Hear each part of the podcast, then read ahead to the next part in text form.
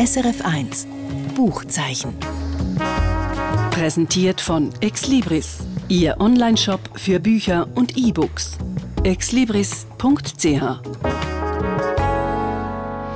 Herzlich willkommen am Literaturstammtisch hier auf SRF 1 mit drei Menschen und drei neuen Büchern. Es sind drei Bücher, die uns ganz präzise und überraschende Einblicke ermöglichen. Zum einen ist das der Roman Gesichter von der Dänin Tove Ditlevsen.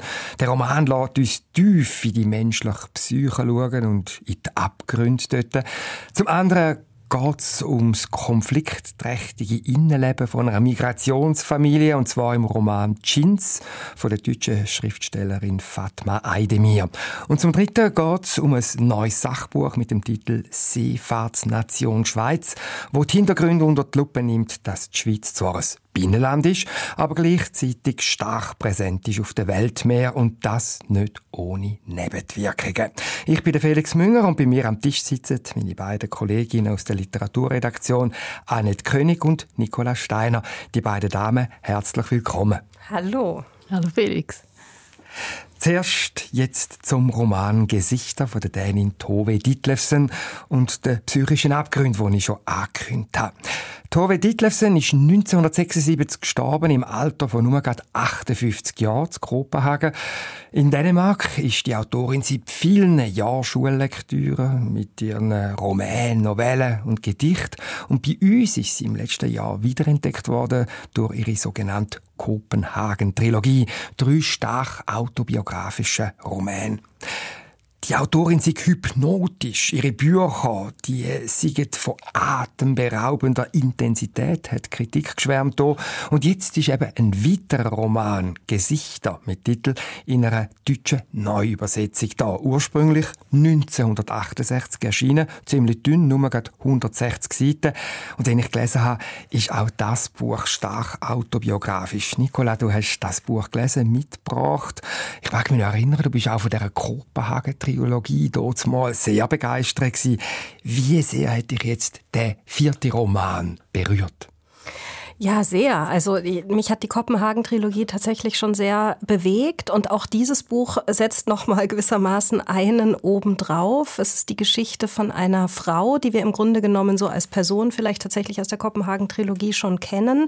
Hier ist es eine Schriftstellerin, eine sehr erfolgreiche, berühmte Kinderbuchautorin, die in einer Ehekrise steckt. Ihr Mann äh, betrügt sie nach Strich und Faden und es kommt so eine Art Schreibkrise dazu. Also sie, sie, sie, sie ist wirklich ähm, neben der Spur, kann man sagen. Sie, ähm, es wirft sie komplett aus der Bahn und sie hört eines Tages lauter Stimmen und Geräusche, also zum Beispiel aus dem Kopfkissen, aus den Wasserleitungen, aus der Heizung und sie sieht Gesichter, die ihr nach dem Leben trachten. Das ist mal so der Ausgangspunkt.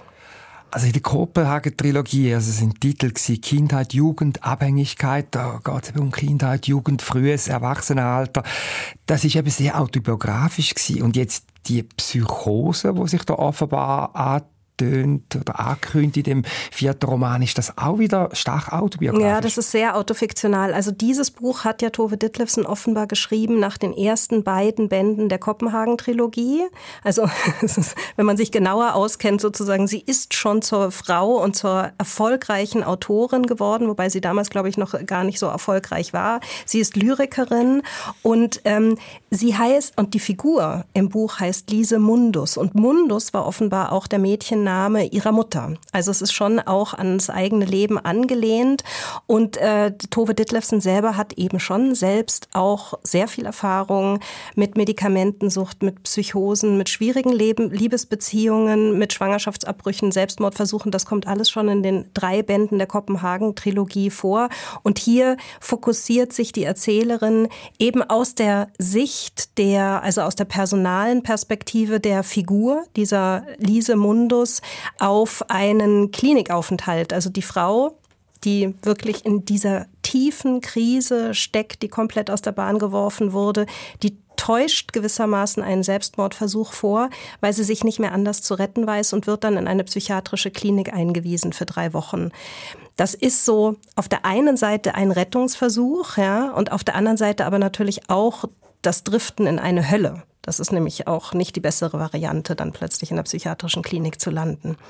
Du hast gesagt, wenn ich gefragt habe, ob es autobiografisch sei, hast du gesagt autofiktional. Also mhm. eben, da wird auch Fiktives eingeflochten in die persönliche Erfahrung. Aber reden wir mal noch über die Psychose. Du hast gesagt, sie hören Stimmen. Wie äußert sich denn die psychische Störung ganz konkret? Also diese Stimmen, die sprechen zu ihr, ja, aus dem Kopfkissen, die versuchen sie, also ich stelle mir das tatsächlich vor wie bei so einer Schizophrenie, das, was man so äh, darüber liest, ja, die sprechen mit ihr, die sagen irgendwie, ähm, du sollst dich jetzt umbringen, sie, sie interpretiert alles, was sie sieht, auf sich bezogen. Es gibt an einer Stelle so einen Kommentar, da, da heißt es über sie, über die Figur, sie würde nie die Aufmerksamkeit auf die eigene Person lenken, aber plötzlich ist natürlich die Welt um sie herum komplett um sie gruppiert. Also das ist so ein typisches Merkmal für eine, für eine Schizophrenie. Ich, ich bin immer so ein bisschen vorsichtig mit solchen Begriffen zu operieren, weil ich mich mhm. wirklich zu wenig auskenne. Ja. Es ist sehr literarisch auch. Es ist wirklich so ein, ein absolut klaustrophobisches ähm, Setting, in dem das Ganze sich äh, abspielt. Wie ist denn das gemacht in dem Roman? Also es gibt ja, ich kenne das beispielsweise von Nikolai Gogol im 19. Jahrhundert, großer russischer Autor, wo auch Menschen in psychische äh, Gefilde geraten, ich sage es mal so, wo auf einmal nicht mehr so klar ist, was ist jetzt real, was ja. ist eingebildet, was ist real, was ist Wahnsinn und wie ist denn das gelöst ja. in dem Roman? Weiss, hat man da die Übersicht noch oder gleitet man quasi mit der Lise zusammen mehr und mehr in eine Welt, wo uns eigentlich sonst verschlossen ist? Es ist wirklich nicht trennscharf. Also es ist eben dadurch, dass es aus der Perspektive, zwar in der dritten Person, aber wirklich aus der Perspektive von dieser Lise Mund Mundus alles erzählt ist und geschildert ist, verschmelzen diese Innenwelt und die Außenwelt, also die Realität und der Wahn. Es ist wirklich verrückt. Und das macht natürlich dann auch die ganze Situation so schwammig, ja, und auch so gefährlich, weil man, weil man eben nicht sagen kann, was ist Realität und was ist Wahn. Also eigentlich empfindet man so fast schon mhm. selber eine Psychose nach. Ja, genau. Also Vielleicht, ja. Ich kann nur mutmaßen, weil ich ja nicht weiß, wie sich das äh, tatsächlich anfühlt. Aber im Text ist es so, dass man sehr nah bei der Figur bleibt und dass man wirklich auch so diese, diese Art Verfolgungswahn, den sie hat, sehr gut nachvollziehen kann. Und manchmal nicht weiß, bildet sie sich das jetzt ein oder ist es tatsächlich so? Es gibt dann auch noch eine, eine fiese Ebene, die dann tatsächlich auch noch drüber gelegt wird. Und zwar ist dieser Psychiater, der sie behandelt, der wirklich Jörgensen hieß, das ist eine reale Figur in der Vorlage. Und der hat tatsächlich in den 60er Jahren ähm, Versuche mit Patienten gemacht und denen einfach LSD gegeben mit Langzeitschäden, also wirklich mit Psycho hat Psychosen ausgelöst. Der wurde dann irgendwann erst in den 80er Jahren dafür, also letztendlich wurde der dafür belangt und, und äh, die haben dann Schadensersatz bekommen. Also es gibt tatsächlich auch so eine Anspielung auf das ganze psychiatrische Wesen dieser Zeit, ja. Und inwiefern spielt auch eine Rolle die Ausgangslage, die jetzt zu dieser Psychose geführt hat in der Geschichte? Naja, es ist natürlich, also was, was immer in den Büchern ist, auch in den anderen drei und in diesem Buch auch ganz stark, es geht um eine Frau, für die Schreiben alles ist, für die Schreiben ihr Leben ist und die wirklich sehr unter den gesellschaftlichen Konventionen auch leidet, die diese Rolle als Ehefrau und Mutter nicht erfüllen kann, sondern eigentlich wirklich in die Literatur flüchtet. Es geht immer auch um eine Flucht und dann eben auch in eine, also um eine Flucht in den Wahn, ja. Also es ist vielleicht tatsächlich dann, wenn man jetzt ganz groß denkt, auch als ganz große Metapher zu bewerten oder zu lesen für diese Unterdrückung des ich sage jetzt des patriarchalen Systems jener Jahre. Ja, also wenn man jetzt so ins ganz Große hineindenkt. Also feministische Roman auch. Ja, also in meinen Augen ja, das kann man schon so sagen. Es ist der Versuch einer Befreiungsaktion, der natürlich nicht in allen, äh, also der in dem Sinne nicht unbedingt gelingt, aber es ist zumindest, es, es ähm, zeigt sehr deutlich, unter welchen Bedingungen und Restriktionen dieses Dasein in, unter welcher Enge und unter welchen Angstzuständen dieses Dasein letztendlich stattfindet, ja, von der Autorin oder eben von der Erzählerin, von der Figur. Das ist ja manchmal nicht haarscharf voneinander zu trennen. Und wie löst sich das am Ende vom Roman auf, ohne dass du jetzt das Ende erzählst? Also sagen wir mal so, Tove Ditlevsen hat sich ja selber das Leben genommen und äh, Schlaftabletten genommen mit äh, knapp 60 Jahren, 1976. Und ähm, das ist nicht das Ende dieses Romans, aber es liest sich natürlich noch mal ganz anders, wenn man das weiß. Eigentlich kann man sagen, es gibt verschiedene Perspektiven auf den Roman. Also gibt es einerseits ist es medizinisch, psychiatrische Perspektive, wo eine Psychose nachvollziehbar macht. Andererseits aber auch ist es ein feministischer Roman. Und dann hast du vorhin, Nicola, noch angetönt, ja, es ist auch etwas Gesellschaftskritisches drin, wenn wir an die Psychiatrie von dort mal denken. 1968, das ist sechs Jahre nach dem Roman von Ken Kesey, «Einer flog über das Kuckucksnest», mhm. wo verfilmt ist mit dem Jack Nicholson. Also, da ist eine Kritik aufgebrochen an der Psychiatrie. Sie stellen Menschen ruhig, die nicht angepasst äh, sind. Sie stellen Menschen äh, abseits von der Gesellschaft, die nicht in die Norm passen. Inwieweit kann man den Roman auch wirklich als Gesellschaftskritik, auch als Aufruf zur Befreiung lesen? Also ähm, du meinst jetzt von diesen Zuständen, die ja auch in der Schweiz bis äh, weit äh, über die 60er hinaus ähm, bestanden. Ja, das kann man natürlich. Also man kann es ganz eng lesen äh, als Kritik an den Zuständen in dieser psychiatrischen Klinik, an dem, äh, an dem Gesundheitssystem der damaligen Zeit. Aber ich denke, man kann es eben dann auch so in diesem metaphorischen Sinne lesen, an der Unter also wie du gesagt hast, feministisch, mhm. oder? Die Unterdrückung der Frau, also nicht nur die, nicht nur die Bedingungen, Bedingungen in einer psychiatrischen Klinik, sondern eben auch die Bedingungen in einer Ehe, wenn man jetzt mal sehr gewagt das sagen will dass sie dann eben einfach ausbrechen muss und in erster Linie ausbricht in den Wahn hinein. Und dann, wie sich das Ganze auflöst, das, das verraten wir nicht. Es ist nicht ganz so depressiv oder deprimierend, wie es sich vielleicht jetzt gerade anhört am Schluss. Aber das Buch ist äh, schwere Kost, es ist wirklich düster und es ist ähm, trotzdem eine sehr, sehr gute Lektüre. Wie unterscheidet es sich vielleicht von der Kopenhagen-Trilogie sprachlich? Die Kopenhagen-Trilogie war in dem Sinne noch etwas logischerweise auch nüchterner erzählt, präziser, auch, also ich würde sagen, es schlägt in beide Richtungen stärker aus. Also es ist auf der einen Seite sehr analytisch, beobachtend, beschrieben, beschreibend.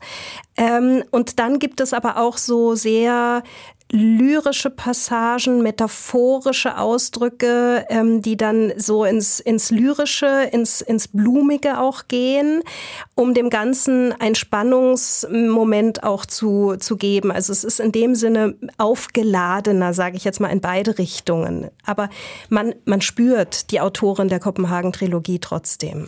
Ich frage mich einfach, warum die Autorin ausgerechnet jetzt gerade so einschlägt. Also bei der Kopenhagen-Trilogie jetzt Gesichter. Mhm. Äh, ist das einfach, weil es jetzt neu übersetzt ist oder trifft sie irgendeinen Nerv, wo gerade in unserer Zeit wieder aktuell ist? Also da lässt sich natürlich spekulieren. Ja. Zum einen ist diese autofiktionale Literatur natürlich aktuell seit ein paar Jahren wahnsinnig interessant. Dann sind solche Wiederbelebungen, also Neuübersetzungen ja immer spannend, weil sie letztendlich auch die ganze Sprache ein bisschen stärker in unsere Zeit holen. Ich finde auch, dass es wahnsinnig gut, soweit ich das beurteilen kann, von Ursel Allenstein übersetzt wurde. Ich glaube, dass auch das Thema der Unter unterdrückten Frau noch nicht abgeschlossen ist und weiterhin ähm, einfach große Resonanz findet. Und wenn man jetzt noch ganz, ganz eben spinnert rumdenken möchte, könnte es auch sein, dass so dieses Gefühl, man lebt in der falschen Realität, man lebt im falschen Film, natürlich auch immer wieder mal den Nerv der Zeit trifft, weil jetzt aktuell mit dem Ukraine-Krieg, wenn wir die Bilder uns anschauen, haben wir ja auch oft den Eindruck, wir leben absolut in der falschen Welt und die Welt ist buchstäblich verrückt geworden. Soweit würde ich jetzt vielleicht nicht gehen, aber es wäre sozusagen eine Aufzählung von vielen Faktoren, die dann letztendlich alle ähm, gemeinsam dazu beitragen, dass das Ganze wieder spannend wird aktuell. Also ein Bündel von ganzen Haufen Gründen, um den Roman zu lesen. Tove Ditlevsen heißt die Autorin. Gesichter ist der Titel und das Buch ist rausgekommen in der Übersetzung von der Ursel Allenstein im Aufbau Verlag. Der zweite Roman, wo wir hier am Literaturstammtisch im Buchzeichen auf SRF 1 möchten verhandeln, hat den Titel Jeans. Geschrieben hat die Autorin Fatma Aydemir, Mitte 30, geboren in Karlsruhe, Deutschland. Heute lebt sie in Berlin. Ihre Großeltern sind aus der Türkei auf Deutschland eingewandert, dort mal als Fremdarbeiter. Und vor fünf Jahren hat Fatma Aydemir ihres Debüt veröffentlicht. Ellbogen hat der Roman hier geheissen. Dort mal ist so eine junge äh, türkischstämmige Berlinerin gegangen, die hin und her gerissen ist zwischen den Kulturen und Nationen und wo nach einem Platz in der Welt sucht. Und im Roman Jeans geht es jetzt offenbar wieder um das deutsch-türkische Milieu. Auch nicht in Brief. Was ist die Geschichte, die uns dort Fatma Aydemir damals erzählt? Also es geht um eine türkische Familie in Deutschland. Und zwar spielt die Handlung in den 1990er Jahren. Und der Vater ist tatsächlich auch vor 30 Jahren als Gastarbeiter äh, nach Deutschland gekommen und hat sozusagen seine Frau und sein erstes Kind in der Türkei gelassen und sie dann erst nach Jahren können anziehen und dann sind noch äh, drei weitere Kinder dazugekommen. Und die Geschichte ist eigentlich die von, einer, von, von Konflikt in einer Familie, oder? Wo sich genau auch ähm, daran ähm, reiben an diesen, an diesen interkulturellen Angelegenheiten. Also das Türkisch sein in Deutschland, ausgesetzt sein einer Fremdenfeindlichkeit, dann in der Familie äh, die Hierarchie, ein sehr tyrannischer, dominanter Vater, der eigentlich grosse Erwartungen an seine Kinder stellt und die leben in einem, die, die, die, die erwachsen in einem ganz anderen Umfeld aus, außerhalb von ihrem Wohnraum und äh, müssen sich befreien. Und das ist sozusagen eigentlich die Kerngeschichte. Aber das Tolle, wie, wie das eigentlich erzählt wird, mhm. weil, weil der Vater, der 30 Jahre geschuftet hat, so an einem Schmelzofen in einer Metallfabrik, kann sich endlich mit 59 eine Wohnung leisten. Und zwar an seinem Sehnsuchtsort in Istanbul.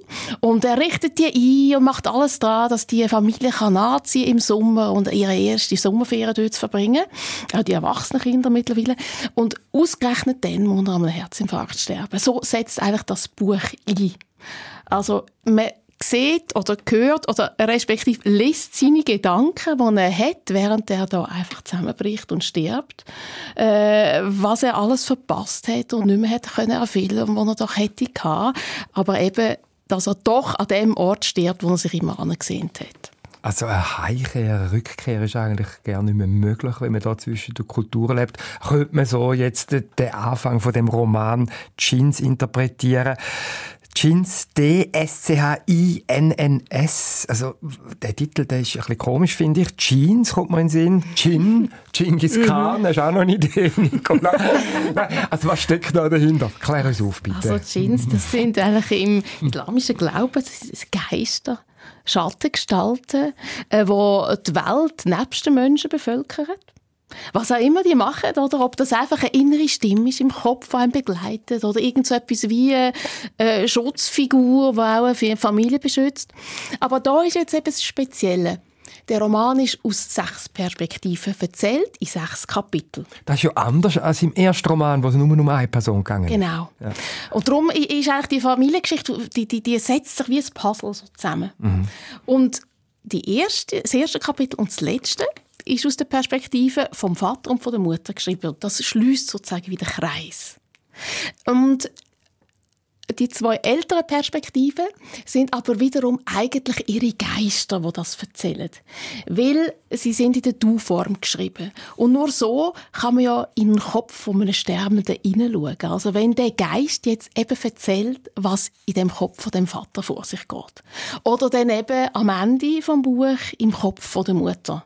Die aber nicht stirbt. Das verrate ich nicht. Oder? Mhm. Also jede Figur hat ja so seine, seine Herausforderungen zu bestehen und äh, die, die Eltern, die müssen mit dem Scheitern eigentlich leben und, und die Kinder, ihre Perspektive ist dann eigentlich so in einer erlebten Rede, äh, Erzählweise äh, vermittelt, wo, äh, es Rückblenden gibt oder aus der Vergangenheit, wo erzählt wird, wie sie äh, jetzt nach Istanbul kommen, ähm, unter welchen Schwierigkeiten, weil im Sommer noch schnell nach Istanbul Istanbul, wenn in, 24, in 48 Stunden eine Beisetzung muss stattfinden, auch nach dem islamischen Glauben, wird es ein bisschen schwierig, weil die Flüge ausgebucht sind und so. Also ist es dann auch noch so ein, bisschen ein Roadtrip.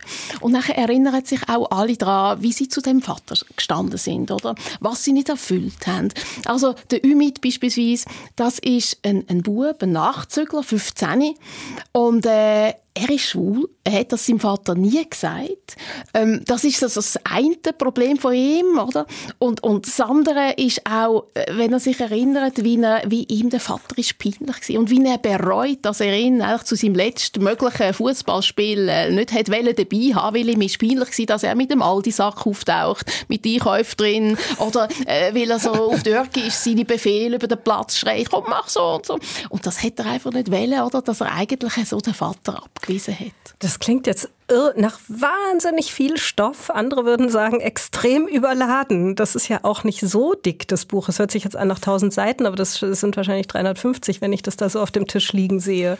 Ist es überladen? Also sind, weil dann kommen noch die anderen, also es sind sechs Personen, vier Kinder, zwei Erwachsene und mögliche, alle möglichen Themen und Erinnerungen und alleine schon diese ganzen interkulturellen Themen, die du angesprochen hast, sind ja sehr viel Stoff. Also sie, äh, die Autorin tut schon Prioritäten setzen. Also, es ist eigentlich ein Gefühlsroman. Und es geht darum, was die einzelnen Figuren für ein Gefühl in, dem, in, in dieser Familienkonstellation haben und was sie für ein Gefühl ihrem Vater gegenüber haben. Also und es ist ein Mutter. Familienroman auch. Es ist eigentlich mhm. ein epische, weil eben sehr reichhaltige Familienroman, ja. Und ich finde, darum wirkt es nicht überladen. Es ist einfach sehr intensiv. Es geht ums Schweigen in einer Familie, was das auslöst, äh, was für Missverständnisse äh, entstehen, wie, wie man sich entfremdet durch das eben nicht ansprechen von Sachen. Und eigentlich ist der Vater so eine zentrale Schlüsselfigur, weil er ist damals eben eigentlich ein Kurd gsi, wo im türkische Militär war, Schreckliches gemacht und erlebt hat, darüber nie geredet. Die kurdische Sprache in der Familie verboten. Die Kinder haben lange eigentlich gar nicht gewusst mhm. äh, über ihre Herkunft. Und nur eine Figur nimmt dann das sozusagen äh, auf, um ihre Identitätssuche voranzutreiben. Oder? Äh, also es, es ist in dem Fall dann eben nicht überladen mit der Identitätssuche, dass das alles, also das Spannungsfeld, das Interkulturelle. Nein, es geht wirklich so ein bisschen um, um Beziehung zu den Eltern. Und das ist ja ganz spannend, oder? Die Söhne zum Vater, die Töchter zur Mutter, Töchter, die sich äh, müssen äh, und sich von der Mutter im Stich fühlen, weil die Mutter hat ihr Leben lang immer gewartet und alle Entscheid, alles, was sie bekommen hat, äh, hat ihrem Mann ihr gegeben. Und alles, was er ihr gegeben hat, hat er ihr auch wieder genommen, oder? Also eigentlich äh, in einer sehr unaktiven Rolle hat sie müssen irgendwie überleben und sie hat ihren Töchtern nicht können vorleben was sie, äh, eben wie sie ihr Leben selber können gestalten Und da hat es auch so eine Form von Neid gegeben. Und das ist dann auch wieder spannend. So die psychologischen äh, Abgründe, die sich auftun zwischen eben Mutter und den Töchtern. Also das ist jetzt, ich habe noch nachgeschaut, leben äh, rund 120'000 Menschen mit türkischen Wurzeln. In Deutschland sind es etwa 3 Millionen, von der total etwa 80 Millionen Deutschen. Also es ist die grösste Gruppe in Deutschland von Ausländerinnen und Ausländern da gibt es ja einen Haufen Bücher auch, wo das oft konfliktgeladene Verhältnis, sagen wir, von der türkischen Community zu der Mehrheitsgesellschaft thematisiert. Jetzt aber, wenn ich dir zulasse, Annette, geht es da ausschließlich um die Familie? Also das Verhältnis nach außen zur Mehrheitsgesellschaft, das findet gar nicht statt? Es findet schon statt und man könnte sehr viel interpretieren, aber man muss nicht. Man kann wirklich den Fokus einfach auf die Konflikte in dieser Familie, wo natürlich von dem von von der Herkunft her äh, äh, genährt werden, kann man sich fokussieren. Aber man muss das jetzt eben nicht überladen und überdeuten und so weiter. Man kann einfach die Menschen nehmen mit ihren Abgründen, mit ihren Sorgen und äh, Herausforderungen. Und darum, auch wenn sie einem vielleicht kulturell eher fremd sind, sind sie einem darum auch wieder ganz nah. Und eigentlich die Botschaft von dem Buch ist, nicht für die Romanfiguren, aber für uns als Leserinnen und Leser, es ist nie zu spät. Schaut selber in eure Herzen hinein, nicht in die Herzen der anderen. Da kann äh, nicht wirklich viel äh, daraus resultieren, aber in die eigenen. Oder, und handelt dann danach, was ihr dort seht. Und nur so kann ein Leben eben reüssieren, glücklich. Interessant ist ja, wenn ich dir so zulasse, dass man in dieser Familie offenbar nur sehr schwierig eine Sprache findet.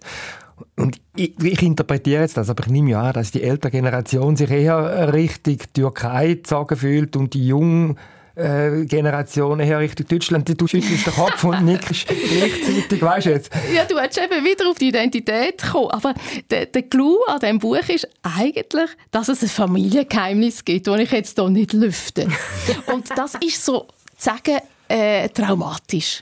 Und das ist die Ursache von dem Schweigen. Und hat nachher natürlich das Schweigen der Eltern der Welt sich auf die Kinder. Und die wissen eigentlich gar nicht, wieso das so ist, aber kommen dem langsam eben in der, in der Istanbuler Wohnung, wo alle aufeinander hocken und äh, weil es heiß ist und beengt und so und Stickungen nachher all die Emotionen hochgehen, kommen sie eben dem Familiengeheimnis auf die Spur. Also, ich glaube, wir hören auf Fragen stellen, Nicola. Nicht zu viel verraten. Wieso noch eine verraten Sie denn das Familiengeheimnis am Ende? Das wollen wir ja nicht. Chins heißt das Buch. D-S-C-H-I-N-N-S ist der Titel von dem Roman von der Fatma Aydemir. Äh, ich habe jetzt gerade noch geschaut, Nicola, du hast also gut geschätzt, 367 Seiten dick ist er, rausgekommen bei Hansa. Die Angaben zu den Büchern von heute, äh, zu dem von der Tove Ditlevsen, finden Sie wie immer auf srf1.ch unter Sendungen und Podcasts. Annette König und Nicola Steiner, danke für die hm, sehr kurzweilige Gesellschaft hier am Stammtisch. Danke. Danke. Und wir sind schon fast ganz am Schluss. Nur noch kurz ein Tipp von mir, ein Buch, das ich mit großem Interesse gelesen habe. Es ist ein Sachbuch mit dem Titel Seefahrtsnation Schweiz vom Flackenzwerg zum Reedereiriesen. Geschrieben ist es von einem Duo von den beiden Schweizer Rechtswissenschaftlern Mark Piet und Katrin Betz. Es ist ein Sachbuch, das darstellt, wie sehr das Binnenland Schweiz eine veritable Seefahrernation ist, obwohl da weit und breit kein Meer ist.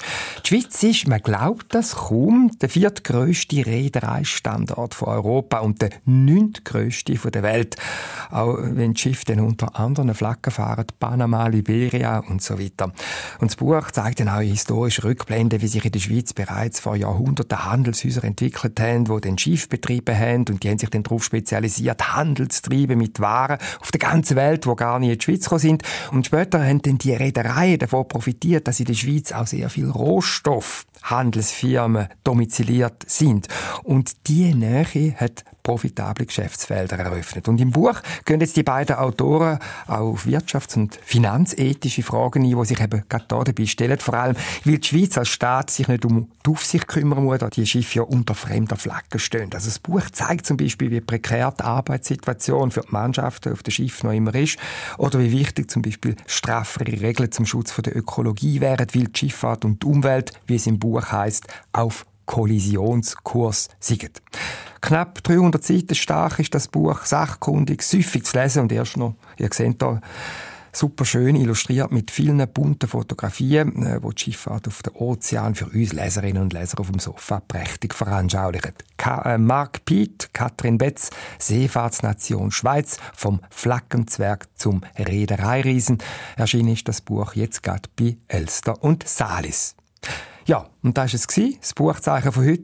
Der nächste Stammtisch hier auf SRF 1 gibt es in einer Woche. Ich hoffe, Sie sind auch dann wieder dabei, wenn es kurz nach der 8. heisst. SRF 1 Buchzeichen. Präsentiert von Exlibris, Ihr Onlineshop für Bücher und E-Books. exlibris.ch